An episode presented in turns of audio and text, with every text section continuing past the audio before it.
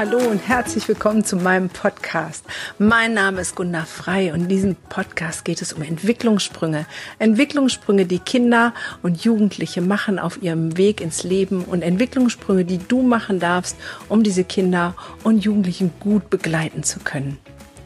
Heute geht es um das Thema, was hat deine eigene Vergangenheit vielleicht mit den Kindern, die du begleitest, zu tun? Du kennst das bestimmt, dass du sagst, wie meine Mama, so werde ich nie. Das, was die gemacht hat, mache ich auf gar keinen Fall. Oder wie mein Papa. Nein, das werde ich nie im Leben machen. Niemals. Und dann, was ist? Du erwischst dich selber, wie du es tust. Warum das so ist und warum es wichtig ist, da mal hinzugucken, darum soll es heute gehen. Ich wünsche dir viel Spaß dabei.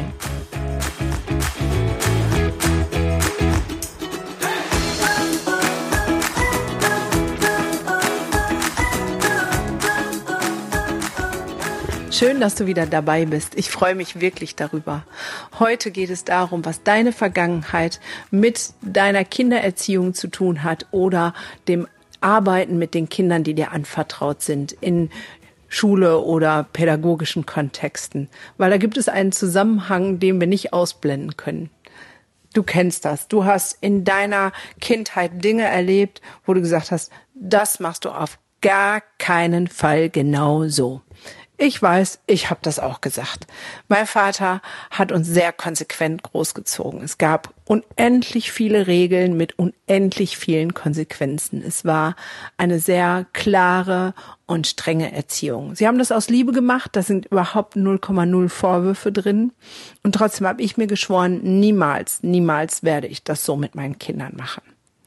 Und wenn man so etwas hat, wo man sagt, niemals, dann gibt es meistens, wenn wir da nicht hingucken und das reflektieren, zwei Wege, wie das passiert. Das eine ist, wir machen das extreme Gegenteil davon.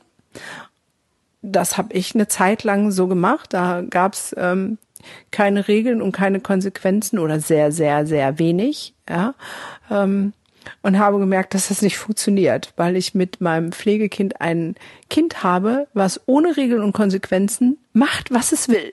Also es gibt Kinder, die kommen damit klar. Dieses Kind auf gar keinen Fall, das hat mir das Haus auseinandergerupft. So, das heißt, ich musste genau das machen, was ich nicht wollte, um dieses Kind gut ins Leben zu begleiten. Und die andere Variante ist die, dass wenn ich das unreflektiert einfach übernehme, dass es genau zu dem Punkt kommt, dass ich mich auf einmal erschrecke, dass ich es genauso mache, wie ich es nicht wollte. In der Praxis merke ich Eltern, die dann genau das sagen und darüber erschrocken sind und sagen, ich wollte mein Kind nie schlagen. Aber ich war so hilflos in dem Moment, dass ich es getan habe. Und da ist mir aufgefallen, dass ich genau das gemacht habe, was mein Vater immer mit mir gemacht hat. Diese Eltern meinen es auch nicht böse. Ich habe da wenig Vorwurf drin, ja, weil wenn man ein Muster lernt und dann in die Überforderung kommt, dann macht man das, wie man geprägt ist, was man vorgelebt hat. Das ist völlig normal. Wir Menschen funktionieren so ich musste da auch ganz bewusst hingucken und mich zu diesem Erziehungsstil entscheiden, den mein Sohn braucht. Nicht, weil ich das toll finde und manchmal habe ich heute noch Schwierigkeiten damit, aber weil ich weiß, dass es gut für ihn ist. Und da gibt es ja noch viel krassere Sachen, wo wir merken, dass unsere Geschichte direkt verknüpft ist mit dem, wie wir mit Kindern umgehen. Also ich sage jetzt mal, ich erlebe in der Praxis Mütter, die ihre Kinder nicht lieben können, weil sie zu sehr wie der Vater aussieht, der sie so sehr verletzt hat.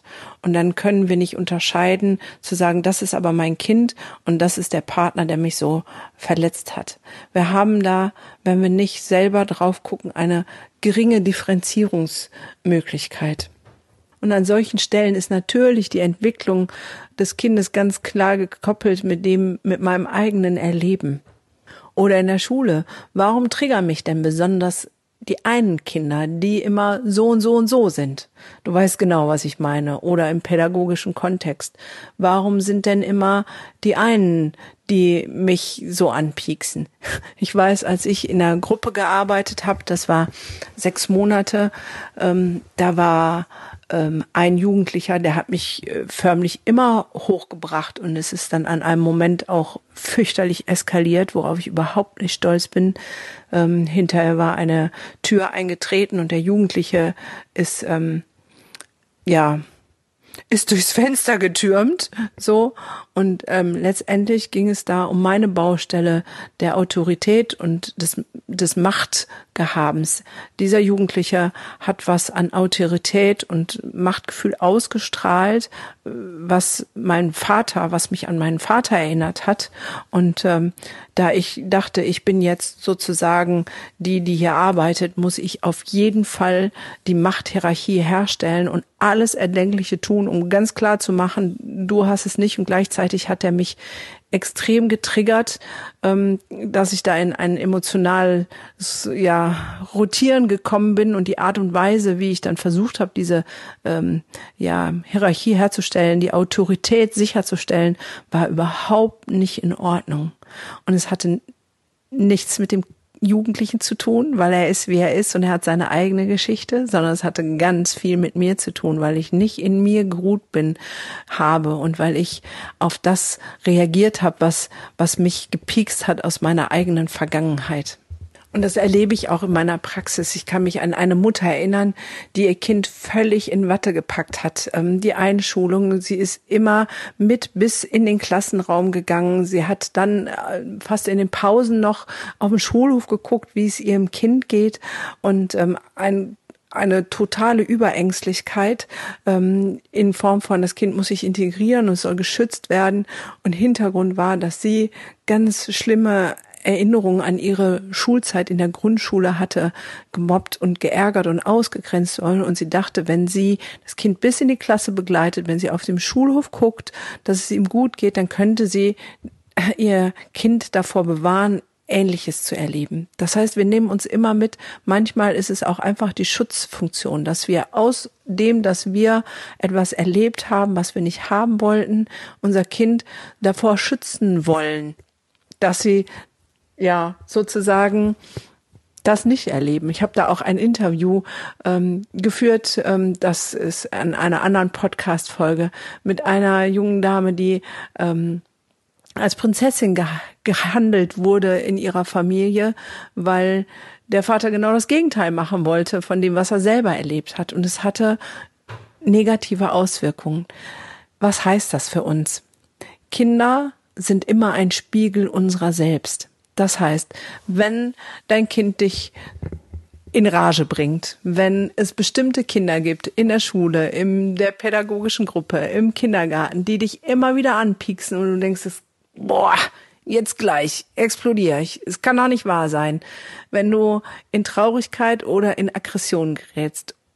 Oder du merkst, du tust Dinge, die eigentlich nicht deinem Sein entsprechen ähm, und du merkst, das schwingt was aus deiner eigenen Kindheit und Vergangenheit mit, dann würde ich das als Handlungsaufforderung sehen. Als Handlungsaufforderung, dass du mutig bist und dir deine eigenen Sachen nochmal anguckst. Weil dein Kind kann nichts dafür, dass es vielleicht aussieht wie der Papa, der sich so verletzt hat. Dein Kind kann auch nichts dafür, dass du vielleicht gemobbt worden bist. Dein Kind kann auch nichts dafür, dass du vielleicht einen super dominanten Vater hattest. Ich weiß deine Geschichte nicht, aber ähm, du nimmst dich mit und du spiegelst das, weil dein Kind reagiert auf dich eins zu eins. Und auch die Kinder, mit denen du arbeitest, reagieren auf dich und sie spiegeln dir nur deine Baustelle. Und so könnte man das auch dankbar annehmen als eine Handlungsaufforderung, diesem Kind innerlich Danke sagen, zu sagen, du hast mir noch etwas gezeigt, was bei mir selber nicht im Reinen ist, womit ich dann auch nicht mit mir im Reinen sein kann und ich werde mich darum kümmern. Für mich selber, aber auch damit ich den Kindern, mit denen ich lebe und arbeite, die Person sein kann, die sie brauchen, damit sie ihre Entwicklung gut meistern können. Und Wie kommst du jetzt da drin, in deine Handlungsaufforderung, deine Baustellen vielleicht anzugucken? Oh, es gibt so schöne Seminare, es gibt so tolle Bücher. Ich werde mal ein paar Persönlichkeitsentwicklungsbücher ähm, vielleicht äh, verlinken. Es, äh, Bücher mit tollen Titeln, die heißen, es ist nie zu spät, eine glückliche Kindheit zu haben. Also da gibt es so unfassbar viele Möglichkeiten. Ich weiß gar nicht, wie viele Bücher ich selber gelesen habe und auf wie vielen Seminaren ich war, um genau meine Baustellen anzugucken und sie zu verändern. Zum Wohle meiner selbst und zum Wohle meiner Kinder in der Praxis, aber auch zu Hause. Und wenn du magst, kannst du auch zu mir auf Seminar kommen oder zu Kollegen, die sind auch großartig. Bei mir gibt's die Masterclass of Happiness als Einsteigerseminar, wo man einen Tag in die Freude kommt, die Kraftquelle Freude. Und ab nächstes Jahr wird es weitere Seminare geben, wo es darum geht, deine inneren Glaubenssätze, die dich hindern, in deine Kraft zu kommen, zu erkennen und umzudrehen, damit du die Person sein kannst, die vom Ursprung in dir gedacht ist und du die Kraft und Energie hast, die Mutter, der Lehrer, die Lehrerin, die Pädagogin, die Erzieherin sein zu können, die du sein möchtest und die die Kinder in deiner Umgebung brauchen. Und wenn du das nicht magst, ist das auch völlig okay. Dann kannst du dich weiter inspirieren lassen durch meinen Podcast, durch andere Podcasts, durch Bücher, durch so viele Möglichkeiten. Ich will dich einfach ermutigen, dahin zu gucken und in die Entwicklung zu gehen. In jedem Falle wünsche ich dir einen total entspannten Tag und ich freue mich, wenn du das nächste Mal wieder dabei bist. Bis dahin,